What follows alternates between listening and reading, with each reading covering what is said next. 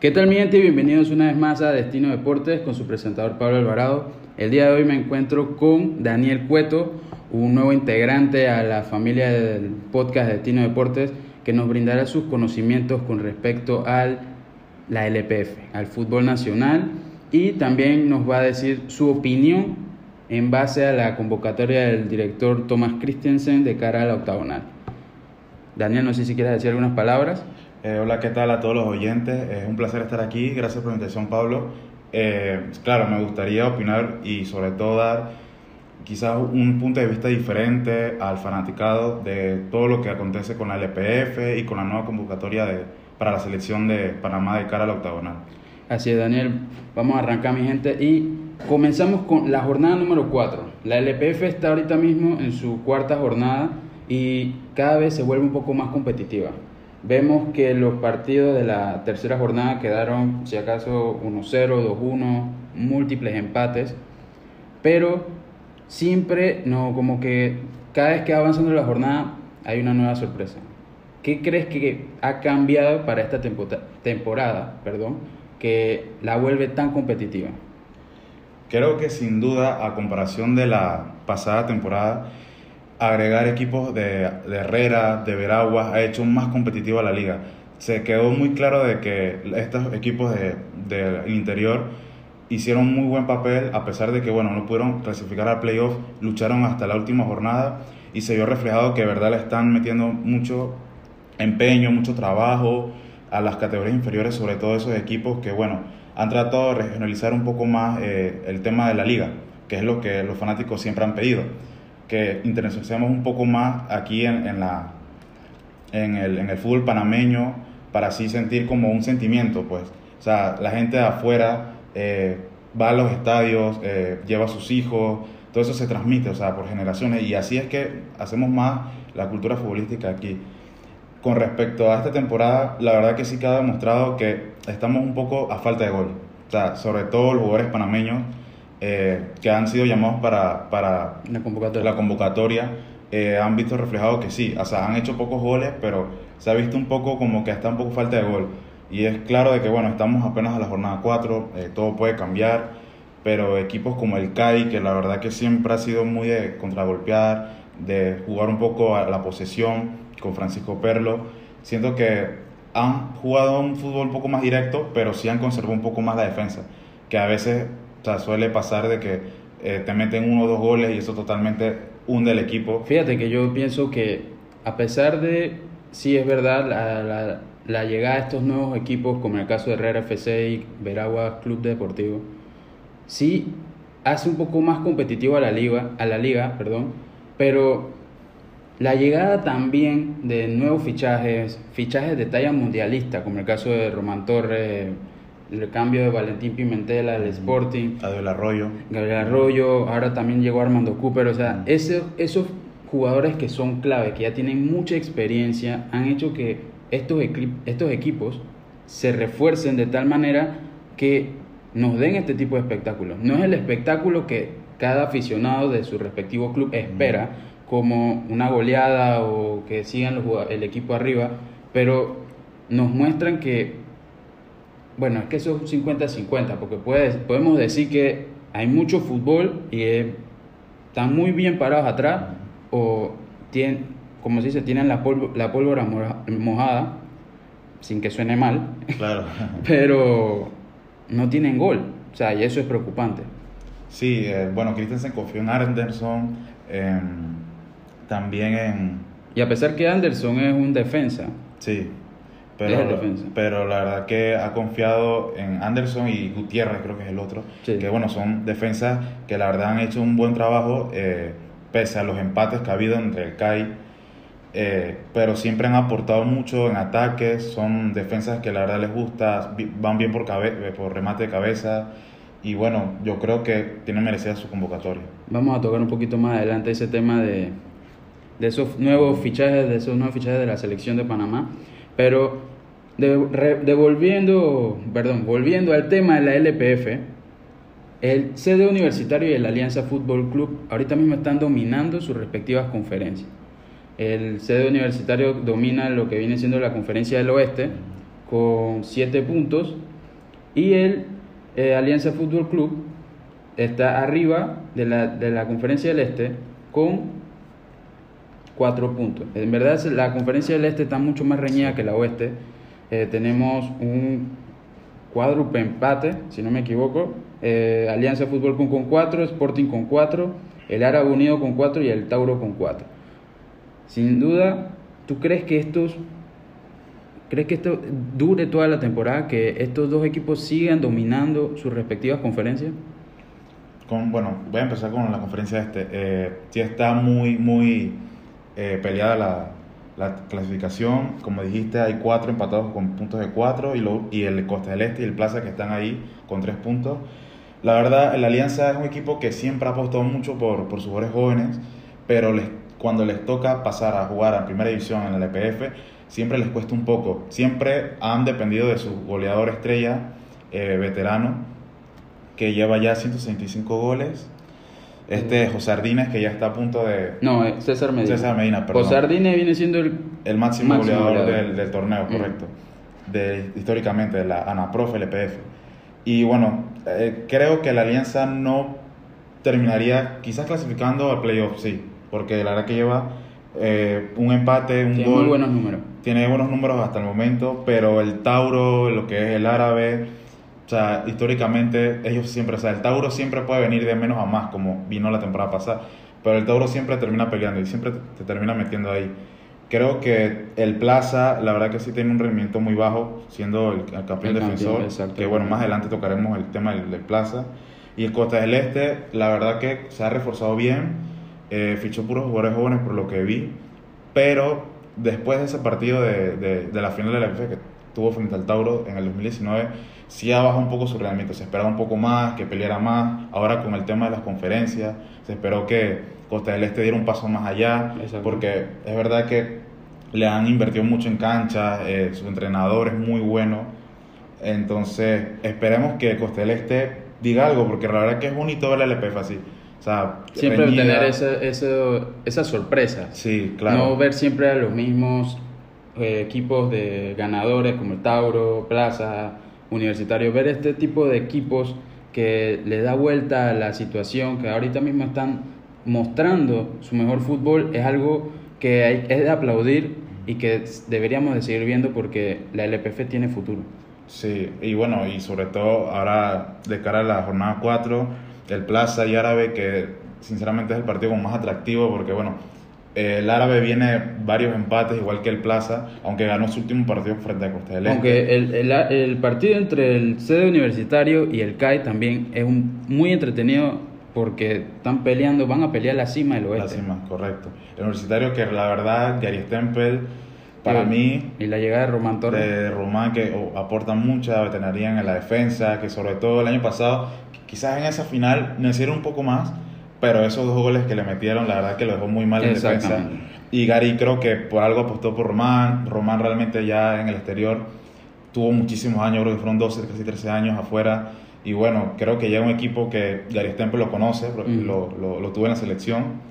Y también lo tuvo en la selección inferior cuando Román jugó en la sub-20, sub-17 pero la verdad que Gary Stempel ha hecho un muy buen trabajo, conoce muy bien la liga, conoce muy bien sus jugadores, eh, la verdad que plantea muy bien los partidos y es un técnico muy experimentado aquí en Panamá. Fíjate que yo creo que también esto ayudará en el ámbito román, en el tema román, creo que esto también lo ayudará a él a demostrar que todavía tiene esa cabida, que todavía tiene esa, eh, esa oportunidad de representar nuevamente Panamá y de ganarse la confianza de Christensen, que desde el día uno, con ese revuelo que tuvimos unos meses atrás, que esa rivalidad de egos entre Christensen y Román como que nunca iba a cuajar, pero esperemos que sí cuaje y que sea por el bien tanto del jugador como de la selección. Sí, eh, ayer de hecho Román comentó que él, no cierra la puerta, digo, él, él, dijo que iba a pelear, iba a trabajar duro, esforzarse para volver a ser llamado, digo, es el capitán o sea, si nos ponemos en papeles, es el capitán de, de la selección, aunque ya no esté.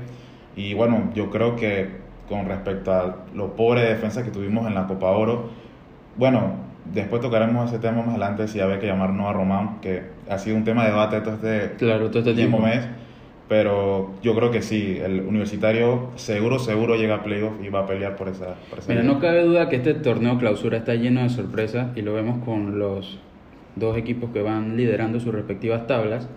El- lo que sí sorprende es el actual campeón, como dijiste, el Plaza Amador está en el fondo de la Conferencia del Este y la causa, no sé si quisiera saber tu opinión, si será el mal planteamiento a la hora del mercado de fichajes al no reforzar de, de la mejor manera o tú crees que ya es algo dentro del mismo plantel que no está funcionando para el, para el, plan- el plantel de, de Valdés?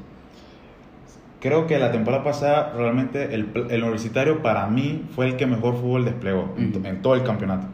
Pero el Plaza fue más consistente en defensa, en portería, medio y delantero. O sea, fueron Todas las líneas. todas las líneas, todos aportaban. Jorge Guillermo Valdés pudo sacarlo mejor porque siempre ha sido así. Prueba está sus, sus jugadores que tuvo en la selección inferiores, Exacto. de que siempre lo supo potenciar. Muchos de sus jugadores que pasaron por él llegaron a jugar o por lo menos fueron convocados al, al primer equipo, al, también a la, a la selección mayor. Y Jorge Deli Valdés siempre ha sido un entrenador eso, que le gusta potenciar a sus jugadores, sobre todo jugadores jóvenes, que en este caso ficharon a, a- de, compraron en su totalidad a Cristian Martínez, también ficharon a, a Ángel Orelien del Cruz. Azul, que la verdad no, no le fue, digamos, tan bien, o, o no le fue tan como se esperaba, sobre todo aquí en Panamá que tenemos mucha fe de que pueda Bueno, el problema, el- según lo que he escuchado de colegas, el problema de Ángel Aurelien es más que nada, eh, no sé si puede ser confianza en él mismo porque o ese o tratar de ganarse al técnico más que nada porque fue uno de los mejores jugadores de, de esa plantilla la temporada pasada. O sea, no hay que desmeritar el, el físico ni si sabe jugar de, del Aurelien, porque de verdad que fue el mejor jugador de la, de, la, de la plantilla de Cruz Azul, más allá de todas las promesas que tienen ellos. O sea, que regrese a la LPF, siento yo que puede ser como un atraso, porque digo, está jugando en, entre comillas, la mejor liga De América. de América, pero siento que también esto puede ayudar a Aurelien a potenciarse y ganarse eh, la confianza de Christiansen y decir, hey, aquí estoy yo, llámame por favor para aportar a la selección que se pueda. Claro, no, y en México, recuerdo hace que dos años que llegó, y la gente hablaba maravillas de él. Digo, el, el Cruz Azul Hidalgo estaba encantado. Recuerdo una portada de un diario deportivo de México, ahorita- no recuerdo el nombre, diciendo la perla, la joya que le decían. O sea, la gente cree que el apodo vino aquí, pero realmente es que en México le tenían mucha fe. Eh, no lo puede seguir tanto el Cruz Azul porque es difícil ver los partidos, pero sí tenía buenas sensaciones. Dicen Claro. que tenía, eh, tenía destellos. Recuerdo, sí, un gol, creo que fue al principio de la temporada pasada del ascenso, que hizo un golazo. Y la verdad Sí, que se notaba su, su calidad, su detalle. Y bueno, es una pena que, que, bueno, que no pudiera seguir que por lo menos nunca fuera tomado en cuenta Claro. en el primer equipo, que se esperó mucho. Pero bueno, yo creo que él tiene cara de futuro también jugar, ser llamado a la selección. Claro. eh, porque hay oportunidades ahora que la selección está en una transición de jugadores jóvenes, jugadores ya un poco más experimentados, como el tema de la delantera, que bueno, Gaby no, no, no está, pero yo creo que él ve la oportunidad de llegar a Panamá, volver a jugar. Eh, leí que un sueño de él era jugar en el Plaza, y bueno, eh, ¿Lo cumplió? Quizás lo cumplió, sí, quizás por un familiar, lo que sea, pero por lo menos vuelve, va a jugar, porque seguro Jorge lo, lo, lo pondrá poco a poco. Y bueno, esperamos que aporte mucho y logre sacar al Plaza de esta situación, porque sería un poco penoso de que no llegara ni siquiera a Exacto. las semifinales, pero bueno. Bueno, no solamente todo lo bueno está dentro de la cancha, sino también en el área administrativa. Eh, esta semana, para los que no saben, la LPF llegó a un convenio con la Liga Española, en donde su, su objetivo principal, más que nada, era fortalecer el fútbol panameño eh, y tratar el, el tema del fair play financiero, que es algo que creo que no estamos muy familiarizados todavía. Pero, ¿qué piensas de esto? Ten- ¿Crees que Panamá logre tener la estructura ideal para ser una de las grandes ligas de América? Estructura como tal, bueno, eh, sí leí la noticia hace poco que era de parte del CEO de la liga Global Network, creo que se llama, esa, esa campaña que tienen con algunas ligas de fuera de España eh, y vendrían a aportar sobre todo lo que dijiste de fin, eh, financiero, perdón. Eh, sobre todo también leí marketing, marketing digital y psicología deportiva, algo que bueno, muy poco se ha tocado o muy poco hay como herramientas que te ayuden a, sobre todo a los jugadores y al, al cuerpo técnico de saber llevar la presión. Exacto. Porque es verdad que quizás no hay la presión como en otras ligas, porque los fanáticos no son tan de, son más de como opinar, de opinar mixto, pues no son tanto de criticar que pasa en otros países que de verdad sí en, la en, la cancha se refleja mucho cuando el, el fanático está disgustado por cómo está jugando el equipo, por cómo van los resultados, por las decisiones del técnico. Sí me parece importante que una liga tan importante como es la liga eh, española eh, se interese en nosotros, se interese en ayudarnos a crecer en estructuras. Creo que el tema de la psicología deportiva es muy importante en el jugador, porque a veces muchos jugadores cuando tienen ese cambio de, de llegar a, debutar en la LPF, eh, quieren profesionalizar más el tema de comer sanamente, de ser responsable, de entrenar, sí, o sea, entrenar más duro, o sea, el tema de que se lo toma un poco más a la ligera. Entonces, a veces queda reflejado cuando algún jugador tiene ambiciones y cuando otro que no. Porque cuando tiene ambiciones pasan el tema de Román, Gavitor, todos esos jugadores que hemos exportado a otras ligas, que ellos desde el día uno sí se han tomado en serio del tema del fútbol, que cosa que es difícil llevar pues en nuestra liga porque los salarios no son muy buenos, tal vez no, no aportan tanto en el, en el tema del futbolístico, de que bueno, les tienen que retribuir un poco eh, toda esa inversión que ellos hacen, pero sí me parece también bueno lo del fair play, de que por ejemplo la pasada campaña se vio un poco eh, mermado los salarios, los equipos, por el tema de la pandemia. Recuerdo que Atlético Chiriquí le debía eh, un par de meses a los jugadores, los jugadores se hicieron un poco en contra de la directiva. Y claro, eh, creo que es parte de la directiva de los clubes que sepan manejar, que sepan instruirse bien sobre este tema y sobre todo el apoyo del fanático, porque si van a los estadios disculpa, eh, pueden aportar mucho económicamente a los equipos. Fíjate que siguiendo con tu tema, el representante de la liga, el señor Martín Pardo, él básicamente explicó que este programa que han tratado de replicar en otras ligas de América sí es como un poquito más complicado eh, en base a que cada liga tiene sus reglas, cada liga tiene sus fundamentos, por así decirlo y que Panamá también las tiene, pero sí fueron como un poquito más flexibles para poder aplicar todo esto, ya sea en psicología, eh, negocios y del, en sí el deporte, que es lo más importante. Eh, para mí también yo concuerdo contigo que el área de lo que viene siendo la psicología deportiva es algo fundamental y yo lo vengo diciendo desde hace mucho tiempo a todas las personas con las que he hablado con respecto al tema de la selección, más que nada, digo que nosotros nos falta, sí, tenemos el fútbol, eh, tenemos la habilidad, tenemos definición, pero no tenemos ese cuando perdemos, no tenemos ese control sobre nosotros mismos cuando nos meten gol, cuando vamos perdiendo, eh, ya faltan pocos minutos y no sabemos qué hacer. Entonces, o cuando vamos abajo en el marcador o abajo en la tabla y tenemos que hacer un milagro y siempre tenemos que depender de milagros para seguir, y no tenemos algo como estructurado, estructurado, algo fijo. Entonces, siento que eso de lo de la psicología es sumamente importante, que espero que se aplique tanto para la LPF como para los mismos jugadores dentro de la selección, porque esto ayudará a que los mismos jugadores y la directiva tengan otra mentalidad a la hora de afrontar los partidos, de si están perdiendo como, hey, bájale, tranquiliza, mira, vamos a ampliar la cancha, vamos a jugar mejor, todo se puede, tenemos todavía 90 minutos para darle la vuelta. Y son esos, esos temas que hay, que hay que mejorar. Obviamente también el tema del marketing, como dijiste, de que los equipos se deben plata a los jugadores. Y eso es triste, porque si las futuras generaciones o los mismos jugadores quieren vivir de eso, porque ya las personas de hace muchos años atrás, otros países, los jugadores viven del fútbol, ¿por qué nosotros no podemos? Porque siempre tenemos que estar estancados en lo mismo. Entonces eso es algo que hay que reflexionar, algo que es muy bueno para la liga, eh, la liga panameña y que bueno, así adelante.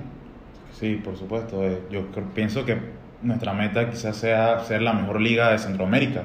Que esperemos. Eh, porque bueno, sí es verdad que a las otras ligas, la hondureña, sobre todo la nicaragüense, que la han dado bastante y se ha visto reflejado también en la Conca Champions. El año pasado que bueno, la liga nicaragüense fue la única Exacto. en todo el, en muchas partes del mundo que no se, no se, no se paró por el tema del COVID. Pero creo que sí, que hay temas de tocar sobre todo en la liga porque en la selección sí se ha visto que en el tema mental, Ujú. sobre todo el profe Bolillo, que bueno, he visto muchos eh, comentarios, documental, sobre todo el tema de la clasificación, de que el profe Bolillo sí tocaba mucho el tema mental, de mucho de, de que si vamos abajo en el marcador, nos, mar- nos marcan al minuto 80, o sea, saber levantarnos, saber revertir tal resultado. Eh, Gavilán, Penedo, de hecho lo han comentado ya después en varias entrevistas de que sí, que el profe Bolillo nos cambió ese, ese chip, esa mentalidad, sobre todo en la selección, que bueno, espero que bueno, Román y otros jugadores que están jugando, Gavilán, que está jugando en el, en el Sanfra, eh, aporten esa, esa En mentalidad, de. Sporting, perdón, eh, que aporten esa, esa experiencia a la selección, a los jugadores y que bueno, que arropen a esos jugadores jóvenes y que le implanten e- esa mentalidad de, Bueno, Daniel, ya que estamos enfocándonos ya dentro del tema de la selección, vamos a hablar sobre la convocatoria de la selección de Panamá.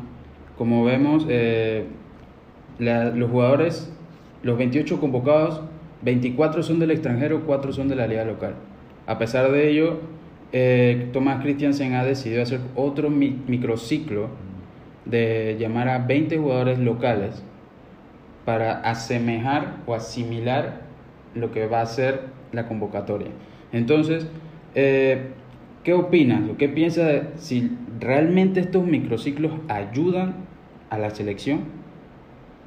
Bueno, el tema de los microciclos, que bueno, la gente siempre ha estado como un poco discreta con el tema de que para qué hacerlo, de para qué eh, realizar este tipo de entrenamientos, pero creo que para el jugador panameño que te llamen de la selección, sea un microciclo o un llamado para un torneo o una eliminatoria, es muy importante, significa mucho para uno poder eh, tratar de ser llamado, interesado en la convocatoria.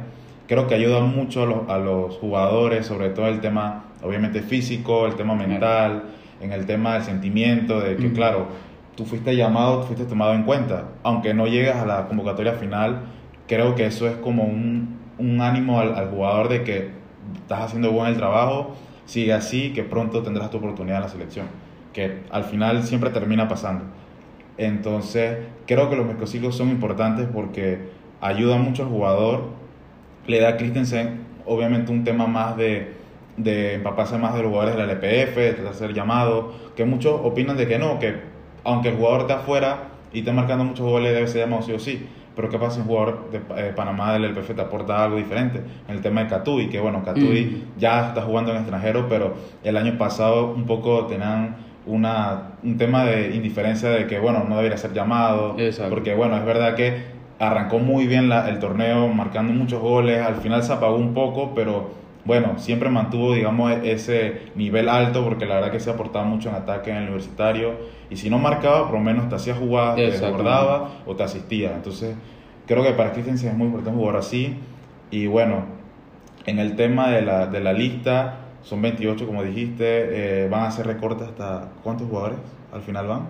Van, Van los son 28. Van los 28, van los 28. Eh, y entonces, bueno, creo que los microciclos sobre todo lo ponen un poco a pensar a Christensen sobre de cara ahora a los otros partidos que vienen después de México, Jamaica y, y Costa Rica, para saber un poco qué jugadores llamar o qué jugadores por lo menos tener en cuenta a futuro.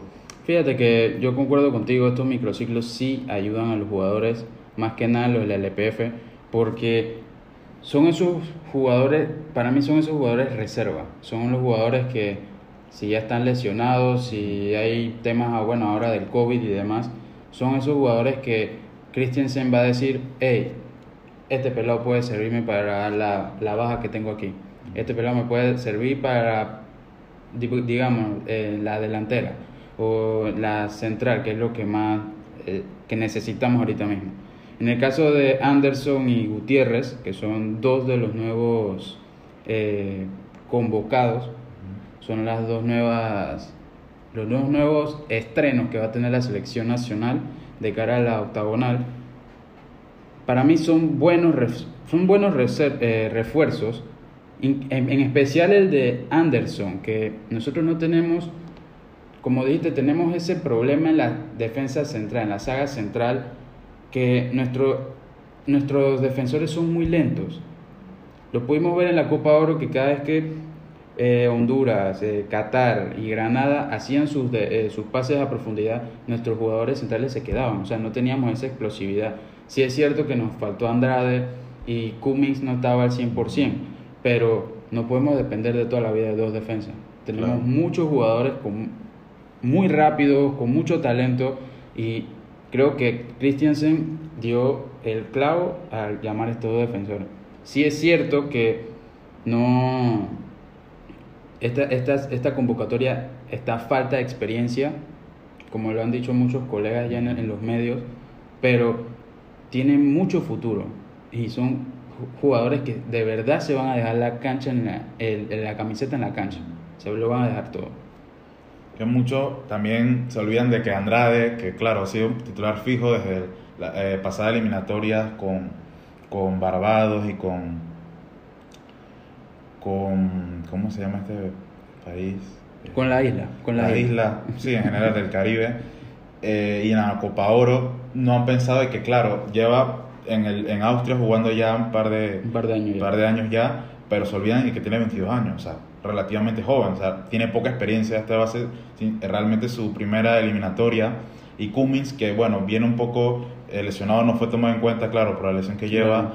Eh, claro, ha sido el capitán y el que más experiencia ha tenido ya en la pasada eliminatoria. Pero sí, hay muchos jugadores jóvenes. Eh, casi creo que nada más Fidel eh, repite junto a Pumita, Bárcenas. en, tema de convocatoria. Sí, en la convocatoria. bueno, Fidel como tal no había participado en la convocatoria debido a una lesión.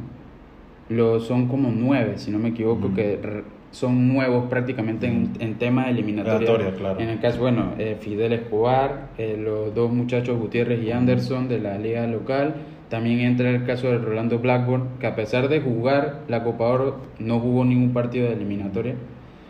Y si no me equivoco, creo que esos son como los que más resaltan. Claro. También este, este nuevo fichaje que se llama Romesh Ivy, si no me equivoco, Romesh Ivy. Oscar Linton también es nuevo en la convocatoria, al igual que Asmar Ariano. Giovanni Ramos, si no me equivoco, también, también sí, que fichó esta temporada en Venezuela, sí. ¿Quién más creo que me hace falta? Bueno, creo que esos son los, los más destacados. Bueno, Carlos Harvey también. no, pero Carlos Harvey ya estaba convocado. Sí, pero, nunca quedaba en las listas al final. Sí, nunca era llamado a, representar a Panamá. Y bueno, Alfredo Stephens creo que también es un buen cambio, la verdad. Yo soy, yo sí defiendo mucho a Gaby Torres porque ha dejado, o sea, nos ha dado mucho. Claro. Pero hay que, hay que saber cuando uno está bien, cuando uno no está bien. Y si tú no estás bien, es mejor llamar a otro que si lo esté. Entonces, la llegada de Alfredo Stephens que está goleando, está teniendo un buen nivel. Muy rápido. Muy, rápido, que eso es lo que necesitamos. No necesitamos gente que, o sea, tenemos que tener como esa mezcla, gente que aguante la pelota, pero con explosividad. Entonces, no podemos siempre llamar a los que aguantan la pelota, aguantan la pelota, porque no... En el caso quedamos. Exacto, nos quedamos. Para muchos es el mejor delantero que tiene Panamá ahorita mismo, y sin duda, para, yo también sí pienso lo mismo, pero no, hay, no tiene gol. Ahorita mismo en Pumas no tiene gol lo tiene, sí lo tiene Blackburn, lo tiene Waterman.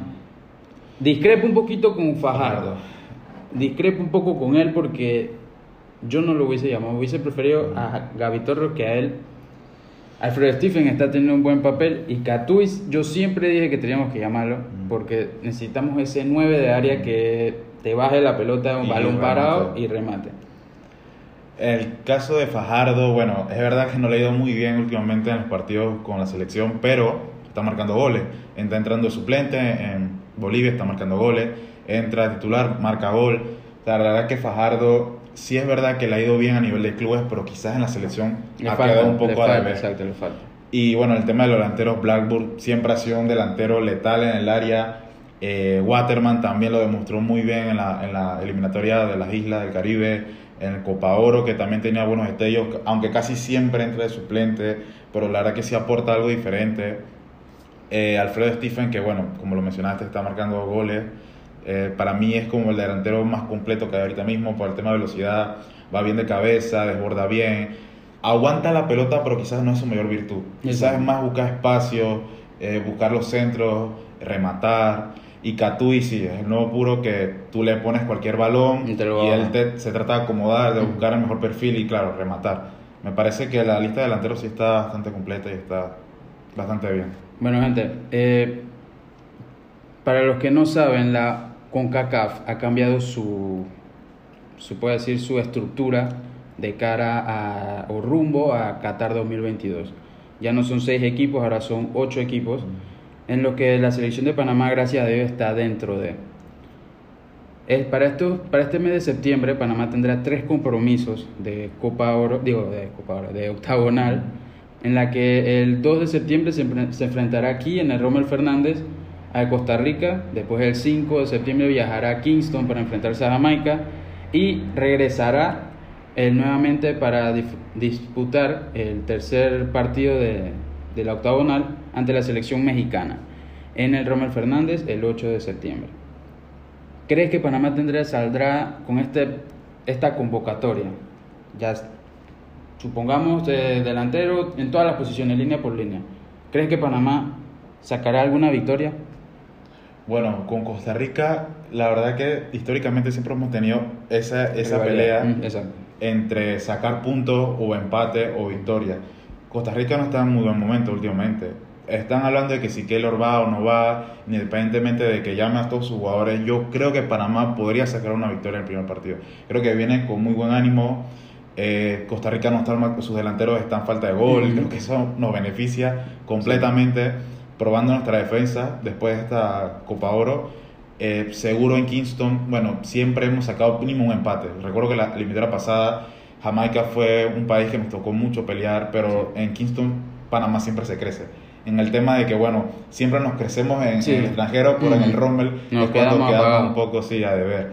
Y bueno, con el tema de México, que creo que todavía aún no hay- sacó su lista eh, oficial. México no, no recuerdo ahorita mismo. Creo, creo que no, pero bueno, independientemente que haya sus jugadores jóvenes, porque tienen muy buenos jugadores jóvenes que Digo, hicieron muy fue, buena campaña. fue finalista de la Copa Oro. así Sí, y bueno, y en las pasadas Olimpiadas también fueron tercer lugar, tuvieron jugadores muy, muy buenos que ya uno, eh, no recuerdo ahorita su nombre, creo que es como Pineda, creo que es el apellido, ya se fue a, a- a Alemania. Sí, creo que sí, creo Sí. que Pineda. Entonces, la verdad que bueno, tiene jugadores jóvenes, también está pasando el mismo proceso que Panamá, que estamos rejuveneciendo un poco más la plantilla, pero bueno, igual con los jugadores Ochoa, los jugadores experimentados que tiene, será muy difícil, y sobre todo aquí en el Rommel, que la verdad que siempre México nos, nos cuesta, como todas las selecciones restantes del octagonal, pero creo que podemos sacar una victoria y un empate en estos primeros tres partidos. Pues si te digo ahorita mismo, dime tú el marcador final Panamá-Costa Rica, ¿cuál sería? O sea, para ti, Para mí, 2 a 1. a favor de Panamá. Panamá. En contra Jamaica, Yo digo que el 1 a 1. 1-1. ¿Y México? Bueno, en la, en la Copa Oro sí nos quedó Nos quedamos a deber. pero- fuerte, pero yo creo que no, creo que no repetiremos el 3 a 0. Creo que podremos quizás un 2 a 1 A o favor- un máximo 3 a a 1 a favor de México. Bueno, yo diría que yo sí me voy a lo cortito. Yo digo que 1-0 le ganamos a Costa Rica, 1-0 también a Jamaica, pero quedamos en empate. No, hay que ver también la, la quedamos en empate contra México, pero hay que Sí. ver la, la convocatoria mexicana Claro. y de ahí sacaremos nuestras conclusiones si de verdad quedamos en empate o vamos a perder. ¿Sientes que faltó alguien dentro de estos 28 convocados? Según, bueno, leí la lista y bueno, hay muchos jugadores que me sorprendió, claro, como el tema de Ivy, Eduardo Guerrero, que... Eduardo parece- Guerrero ya había, ya había Sí, sido llamado, y- pero no había sido tan... Claro, y bueno, últimamente sí está teniendo muy buenas actuaciones en, en Israel Ujú. y también jugó Europa League. Creo que llegó a jugar contra el equipo de Andrade el año Ujú, pasado creo que sí, en octavos, no, 16 perdón. Y bueno, me parece un buen jugador que creo que ya tiene- debería tener un poco más de protagonismo en la convocatoria. En la portería creo que es la, el área más clara de todas. Sí. O sea, Han repetido los tres... Todos Calderón y. Manota. Ujú. Ya, o sea, para mí son los tres mejores porteros que hay. Quizás puedes variar en meter a José Guerra, pero bueno, la verdad que con el Plaza ha tenido últimamente malas Exacto. actuaciones. pero creo que sin duda los tres juegan, juegan afuera, los tres son porteros experimentados, pero tampoco Bueno, tan José veteranos. Calderón regresó esta temporada. Sí, Sí, regresó al San Francisco. Esta temporada. ¿qué edad tiene? Puede tener como. Entre, pienso yo, no sé exactamente, pero puede tener como 28 o 30 años por ahí. Ah, bueno, no está tan mayor, bueno, quizás no jugaba y volvió. Siempre pero usan- siempre, siempre diré que yo prefiero a Calderón que a, Sí, que a Manotas. a, a mí Siempre también me, parece un, po- un poco más seguro, sobre Sí. todo en, la- en el tema de la recepción y Son, todo. son buenos, cada uno tiene su forma de jugar, pero creo que es que a veces siento que Manotas quiere como hacer esa jugada de más, o quiere como, hay, hay veces que en el mano a mano como que en- en- no, es- no es esa seguridad que teníamos a veces con Penedo de que Claro.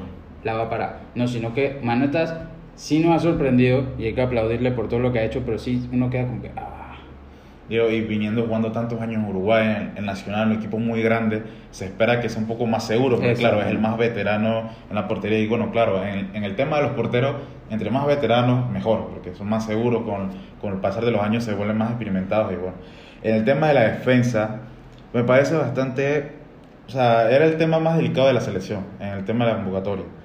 Creo que con Gutiérrez y Anderson es una alternativa. Eh, son unos centrales un poco más, eh, digamos, eh, atacan un poco más, suelen subir un poco más que Cummins y Andrade. Andrade es muy bueno por, por, por aéreo, cabeza también. Eh, Cummins es un poco más como quedarse a la defensiva, quedarse más un poco atrás, aguantando en la defensa. Eh, Johnny Ramos realmente muy poco he visto su juego. Eh, como juega en Venezuela, bueno, por lo que he escuchado, sí es un buen central, es seguro. Eh, lo está haciendo bien en Venezuela, pero de ahí no, su juego como tal lo, lo desconozco un poco. A Samar, eh, la verdad que sí me parece que lo deben haber llamado en la Copa Oro para cargar experiencia, sobre todo. La Copa Oro para mí era el tema de coger algunos jugadores que cogieran experiencia en partidos importantes y que en la eliminatoria fuéramos con todo. Porque, Claro, claro, aquí si nos equivocamos, porque la gente está un poco expectante, ¿qué va a pasar si Panamá pierde los tres partidos? O sea, que por, ojalá que no pase. Esperemos Pero que no. Si sucede, claro, eh, van a echarle mucha culpa a la defensa porque, es. bueno, los delanteros, por mucho que fallen, si, si no guardamos el resultado del 0 a 0, no sumamos puntos. Entonces, creo que el tema de la defensa eh, está un poco de vamos a probar qué va a pasar. Bueno, con Fidel, esperemos que, que siga jugando bien, porque es verdad que en los últimos años ha bajado un poco su nivel desde el, desde el pasado mundial. Pero Oscar Linton también me pareció un muy buen jugador. Eric Davis, o sea, los laterales creo que sí están muy, muy bien. Sí, sí, también. El tema son los centrales. Pero creo que Gutiérrez y Anderson podrían agarrar experiencia y sobre todo, aunque no vayan a ser titulares, que vayan, vean los partidos, que analicen, que Christensen los lo, lo- lo- los haga sentir de que de verdad cuentan con él. Exacto. Creo que para ellos les va a servir mucho en el tema mental y sobre todo el tema de representar tu selección. Ellos jamás van a olvidar eso y creo que la defensa me parece bien. Creo que cambios no le haría. Entonces, si te digo que, ¿quién para ti haría falta en la convocatoria? de todos los jugadores con el tema de delanteros y volantes, yo creo que quizás el que pudiera haber faltado, el tema de Román, sinceramente, que es el que casi siempre habla en defensa, yo lo hubiera llamado, pero no lo hubiera tomado como titular. O sea, yo lo, yo lo hubiera llamado, lo hubiera cambiado quizás por, por Anderson Gutiérrez, creo que más por Gutiérrez, pero yo lo hubiera llamado por lo menos que tomar en cuenta de él, sigamos un resultado, no para jugar los 90 minutos, pero si vamos con un resultado, un empate, y vemos que no está saliendo bien las cosas adelante, yo lo metería en el, quizás de 75 70 hacia adelante. Fíjate que yo sí. Para mí, Román Torres sería como una tercera opción. En el caso de si me, me hicieran la misma, la misma pregunta de quién haría falta en la convocatoria, sería como mi tercera opción. Mi segunda opción entraría Gaby, porque Gaby no está teniendo ese, ese despliegue, no está teniendo ese buen momento futbolístico. Pero para mí, el jugador que hizo falta fue Cristian Martínez. El jugador del Plaza Amador Mm. está teniendo muy buenos partidos. Eh, se ha estado, o sea, lo ha demostrado en cancha. Y bueno, a lo mejor todavía le hace falta como ese poquito para que Eriksen, que Eriksen, este Christiansen, perdón, lo tome en cuenta. Pero sí, para mí ese sería el que hiciera falta. Muchos estaban debatiendo entre si llamar a Harvey, que es el único, digamos, 5, sinceramente, que desde chico juega en esa posición, con el tema de Cristian Martínez. Es verdad, creo que la estadística no me, no me engaña porque lo leí, de que Cristian Martínez es el jugador que más recupera Sí. en el- hasta ahora en, el- en la EPF. Creo que hubiera sido una buena opción, sobre todo en, en.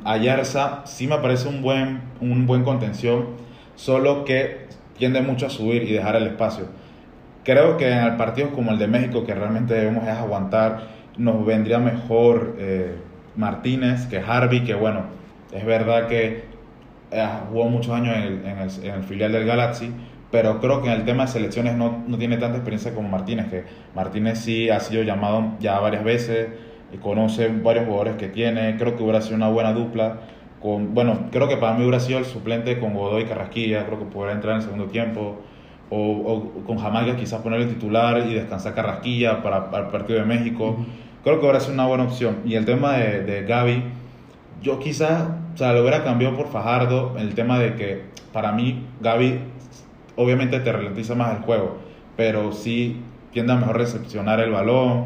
Fajardo para mí como que siento que cuando recepciona de una vez quiere arrancar y eso se le va mucho el balón, a veces pierde balones porque se quedó reflejado en los partidos de, de las eliminatorias de que sí como que perdía mucho el balón, como que se aceleraba mucho el juego y a veces eh, sobre todo Carrasquilla ralentizaba el juego, hacía pases filtrados, veía los laterales, veía a Pumita o a, o a o a Negritillo o a Bárcena. Eh, siempre Carrasquilla le gustaba abrir hacia los laterales, hacia los extremos, perdón, y a los laterales también. Y creo que sí, quizás esos tres jugadores, quizás, bueno, puedo cambiarlo. Aparte que Gaby y Román te aportan veterinaria. Eh, Martínez, bueno, eh, un jugador joven, pero que también conoce ya la selección y creo que Y creo que hubiera sido un buen complemento. Si hubiese comido toda la cancha. Sí, no, claro, y creo que es el momento de demostrar que, que tiene que 20 22, 23 años Mm. ya tiene, o sea, ya está en, el- en la época donde el jugador deja de ser un jugador joven a ser un jugador un poco más adulto, un poco más con más Experiencia. entonces creo que hubiera sido bueno, pero en, en fin la, la convocatoria, salvando de que claro, no está Negritillo, que bueno, jugador titular Mm. importante por la Negritillo lesión. sí está, pero no creo que vaya a jugar como tal, o sea, bastante.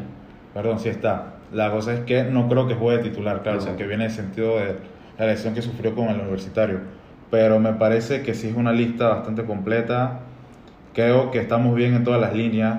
Había que probar qué tal se desempeña la defensa, sobre todo el partido contra México, que es el partido que obviamente más nos va a exigir. Y yo por lo menos espero que, aunque perdamos, que la defensa esté a la altura, porque eso va a dar muchas buenas sensaciones de cara a los otros partidos que vienen en el octagonal. Bueno, mi gente, recuerden que pueden seguir todas nuestras noticias, tanto de internacionales como nacionales, en la página web de www.destinopanamá.com.pa. También nos pueden seguir en nuestras redes sociales, arroba destinopanam. Y todos los, todas las semanas saldrá un episodio del podcast Destino Deporte y lo podrán escuchar en el canal de Spotify Destino Panamá. Daniel, no sé si quiere decir algunas palabras de despedida. Eh, me encantó estar aquí. Gracias, Pablo, por la invitación. Eh, espero que le haya gustado mucho el podcast. Eh, sigan la- las páginas, las redes sociales y todo de, de Destino Panamá y que, bueno, que estén pendientes que vienen muy buenas cosas para el podcast a futuro. Así es, Daniel. Se despide con ustedes Pablo Alvarado y nos vemos en la próxima, gente. Chao.